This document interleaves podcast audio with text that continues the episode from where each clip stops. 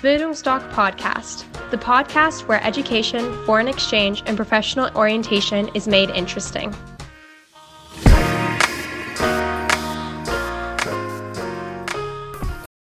Bildungsdoc Podcast, the podcast where education, foreign exchange, and professional orientation is made interesting.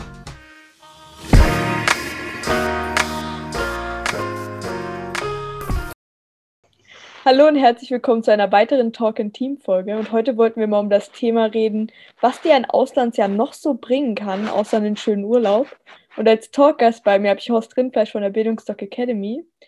Ja, ich würde dann einfach sagen, stellst du dich kurz vor und dann reden wir mal darüber, was ein Auslandsjahr so alles zu bieten hat. Ja, hallo Anja, ich freue mich auch zu unserer neuen Talk in Team. Äh, meine Vorstellung werde ich mal ganz kurz machen, weil es sind immer 15 Minuten.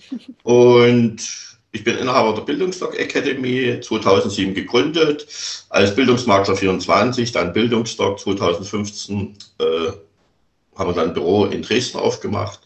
Und die Details kann sich jeder bei uns auf der Webseite durchlesen über uns. Da ist mal die Geschichte aufgeschrieben.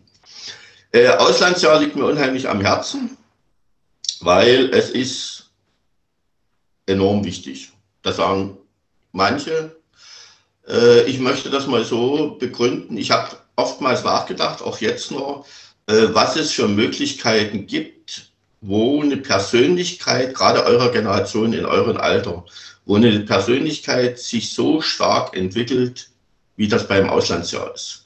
Unsere Highschool-Schüler kommen zurück und haben ungefähr zwei Jahre Persönlichkeitsvorsprung äh, zu ihren Altersgenossen, die zu Hause sind geblieben.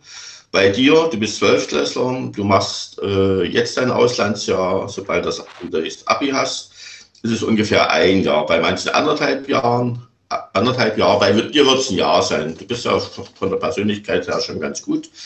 Und äh, das, so, so viel wie ich nachdenke, finde ich das nirgends. Und das hängt ganz einfach damit zusammen, dass das ein kolossaler Schnitt im Leben ist weil du verlässt das Elternhaus, deine geliebte Mama, deinen geliebten Papa, so und vor allen Dingen ist es so, du verlässt deinen Freundeskreis, deine Wohlfühloase, deine Hängematte, wo es dir gut geht. So, und du steigst in das Flugzeug und du weißt nicht, was dich erwartet.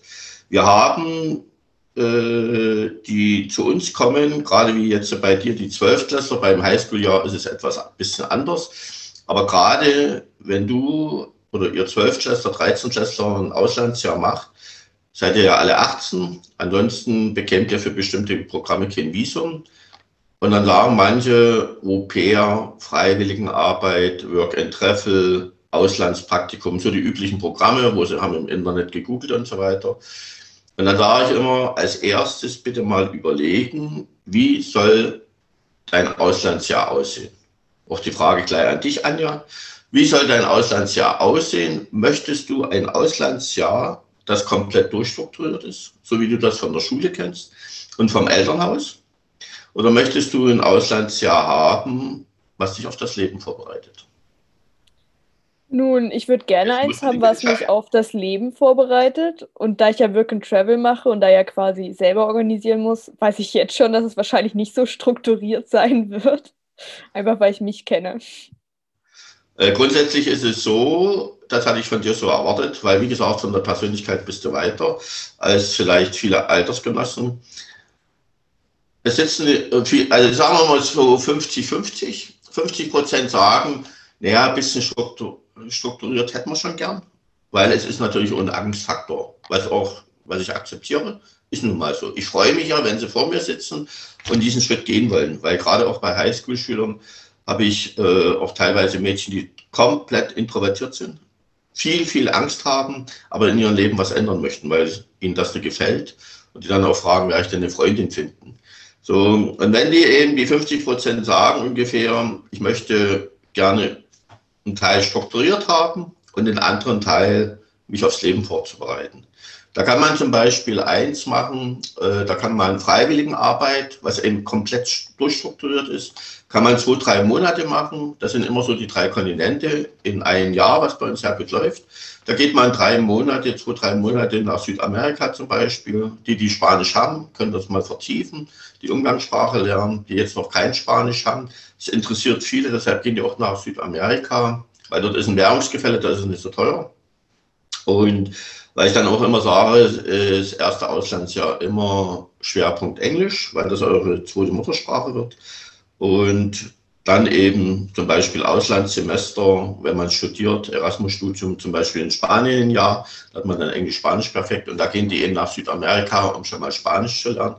Macht man 14 Tage äh, einen Sprachkurs bei Muttersprachlern. Und dann hat man die zwei, drei Monate Freiwilligenarbeit, immer an sehr, sehr schönen Orten, am Strand und so weiter. Für die Mädchen äh, kommt ganz gut immer Schildkröten streicheln oder gerade die Lehramt wollen studieren, könnt ihr mal als Lehrer unterstützend arbeiten. Also es gibt sehr schöne Projekte, Naturschutz, Tierschutz etc. Und dann sage ich immer, und darauf lassen sich auch alle ein, wenn ihr die zwei, drei Monate vorbei habt, dann macht Work and Travel, weil das auch die Finanzierung entspannt. Und dann gehen sie eben was die drei bekanntesten Länder sind, Kanada, Australien, Neuseeland, weil dort gibt es eine Work- Treffler-Szene. Und dann, wie gesagt, fliegen sie in die Länder und nehmen ihr Leben selbst in die Hand. Und äh, ich sagte ja, drei Kontinente in zwölf Monaten. Und dann, wie gesagt, auf Rückreise, wenn sie dann wissen, die Welt ist mein Wohnzimmer und sie kommen auch mit sehr wenig Geld durchs Land, äh, dann machen sie eine Rückreise über Asien zum Beispiel je nachdem. Also ganz individuell mit neuen Freunden oder allein. So, und da ist es, wie gesagt, du musst den kompletten Alltag selbst strukturieren. Und das ist schon eine Herausforderung. Was möchtest du so erleben in deinem Auslandsjahr? Mm, ich würde gerne viel sehen, also viel reisen und ja, eigentlich möglichst viel ausprobieren und Spaß haben. Ja, richtig. Äh, über dich nachdenken, Spaß haben. Ich empfehle auch immer, wenn man bestimmte Ängste hat, im Ausland die zu überwinden, weil alle, die, egal von welchem Land von der Welt sie wiederkommen, nach Deutschland sagen die, warum ist Deutschland so beschissen mit seiner Mentalität, gepaart mit Neid und Missgunst. Muss aber gleichzeitig auch dazu sagen, daran erinnere ich dann auch immer, äh, was sie denn jetzt an Deutschland schätzen. Und wir hatten gerade die Luca in Kapstadt, die sagte, ich liebe den öffentlichen Nahverkehr. Mein Sohn wohnt nun schon viele Jahre in England. Der sagte, dass nur die Mischbatterie an der Badewanne ist, ist natürlich nicht so schön. Also man schätzt dann viele Sachen wieder, aber grundsätzlich auch mal drüber nachdenken. Wir wollten aber, ich erinnere mich an deine erste Frage, äh, wie wichtig so ein Auslandsjahr ist. Vielleicht grundsätzlich mal eins, was die wenigsten auf dem Schirm haben. Äh, hängt auch damit zusammen, wir sitzen ja hier in Dresden, äh, in Ostdeutschland ist es eben so gewesen durch die Grenze, ich habe das selbst gespürt, mein weitestes war mal sechs Wochen Ungarn, dass die Eltern äh, zum sehr großen Teil so ein Auslandsjahr konnten die vorleben und natürlich auch nicht sehen, wie wichtig dieser Schritt in der Persönlichkeitsentwicklung ihres Kindes ist. Und da ist es eben so, heutzutage hat dieses Auslandsjahr äh, bringt ja viele Bonuspunkte, wenn du dich dann mal um Jobs bewirbst. Weil für Unternehmer ist das Auslandsjahr, also da wissen die, du bist belastbar. Also dass sie in dich rein investieren können. Und wir haben jetzt verstärkt Unternehmer, die ihre Kinder ins Ausland schicken, weil sie sagen, die Schulbildung ist nicht mehr für die Zukunft ausgelegt. Und wir hatten ja, beziehungsweise werden noch Talk-in-Teams machen, äh, mit, mit einem von der HTW über künstliche Intelligenz. Eure Generation wird es voll erwischen mit künstlicher Intelligenz. Das meine ich allerdings positiv weil es werden Umwälzungen kommen ohne Ende und dafür seid ihr, ich weiß nicht, hast, wurdet ihr in der Schule schon mal auf künstliche Intelligenz angesprochen? Mm, doch, ja, also wir sprechen schon ab und zu mal über das Thema. Aber nicht, welche Umwälzungen es geben wird und so weiter. Mm, nee, das nicht wirklich. Mm, egal. Äh, die Unternehmer, die bei mir sind, die frage ich dann immer, was ist denn jetzt wichtig beim Vorstellungsgespräch? Und dann sagen die äh, zwei Dinge wie sie durch die Tür kommen und ob sie ins Team passen. Zensur hat keiner erwähnt, wobei ich mal sagen will, wenn du Medizin studierst, ist sicherlich, oder Numerus Clausus Fächer, muss man gucken. Äh, beziehungsweise, wenn du willst Diplom-Ingenieur werden, solltest du ein bisschen rechnen können. Wobei ich war Diplom-Ingenieur und höhere Mathematik. Hätte ich eine 5 gehabt, hätte ich eine abgeschrieben und dadurch eine 4 bekommen. Aber es hat funktioniert, egal. Und äh, die sagen eben, durch die Tür kommen Ausstrahlung, Selbstbewusstsein, Persönlichkeit. Und ins Team passen multikulturelle Kompetenzen, weil viele sind mittlerweile global aufgestellt. Wir haben zum Beispiel, das muss man sich auch mal überlegen, in Sachsen die Wirtschaftsförderung unterstützt mittelständische Firmen, die teilweise Weltmarktführer sind, äh, für Messebeteiligung weltweit. Also da gibt es gute Fördermittel. Und es gibt nicht wenige mittelständische Unternehmen in Sachsen, die können die Messen nicht besuchen, weil die haben keine Mitarbeiter, die ein ordentliches Englisch sprechen. Und da kannst du eben irgendwie einen externen holen, weil dann ist Fachwissen gebraucht, äh, wird gebraucht. Und das sind eben alle solche Mankos. Und die sagen eben, wenn ich in, oder die Unternehmer sagen, wenn in deiner Vita jetzt ein Auslandsjahr drin steht, verbinden die drei Dinge damit. Das erste ist, nach fünf, sechs Monaten tauchst du voll in die Kultur ein. Also das Land, in dem du bist, tauchst du voll ein, du nimmst die Unterschiede nicht mehr wahr und äh, was aber für die Unternehmen wichtig ist, in deinem Unterbewusstsein entwickelt sich eine unheimliche Toleranzbreite. Du denkst dann nicht mehr in den Kategorien gut und schlecht, sondern dass es vieles gibt, was anders ist. Und das ist dieses multikulturelle Verständnis.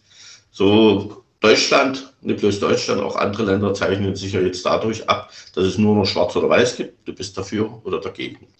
Und äh, da sagen die eben, wenn du jetzt zum Beispiel, äh, du möchtest ja gerne nach, Austra nach Australien, also Ozeanien, können sie dich ohne weiteres, wenn du das Jahr gemacht hast, nach Afrika, Nordamerika, Indien, Asien schicken. Du kennst die Kulturen nicht, aber du sagst, okay, ich habe Spaß, ich freue mich drauf und rollst eben wie so ein deutscher Panzer durch die Kultur, weil du ganz einfach Rücksicht nimmst und sagst, ich will es erstmal verstehen und was ich nicht verstehe, frage ich.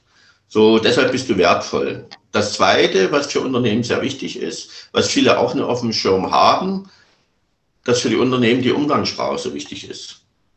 Äh, es sprechen ja in Deutschland auch eine 80 Millionen Menschen grammatikalisch einmalfreies Hochdeutsch. Du hast in den Ländern hast du Dialekte und, und Umgangssprache.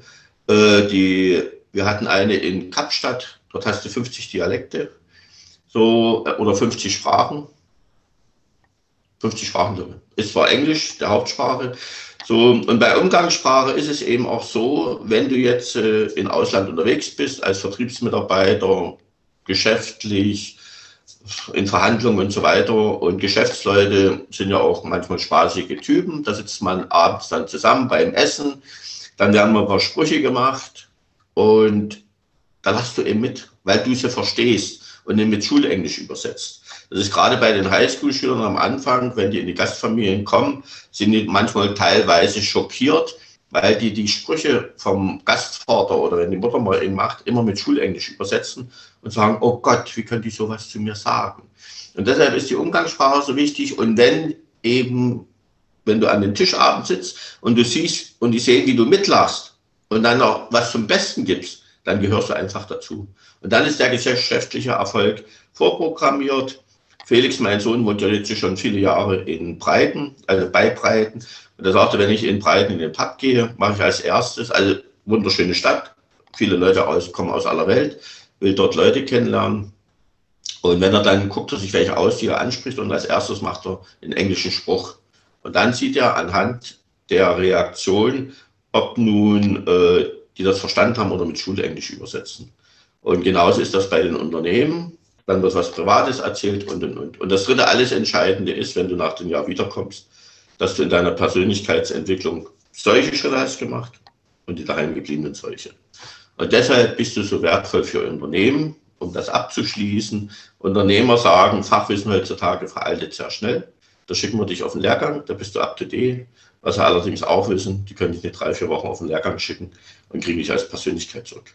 Und deshalb ist dieses Auslandsjahr so eminent wichtig, heute schon ein Gradmesser und in Zukunft wahrscheinlich mit das Entscheidende.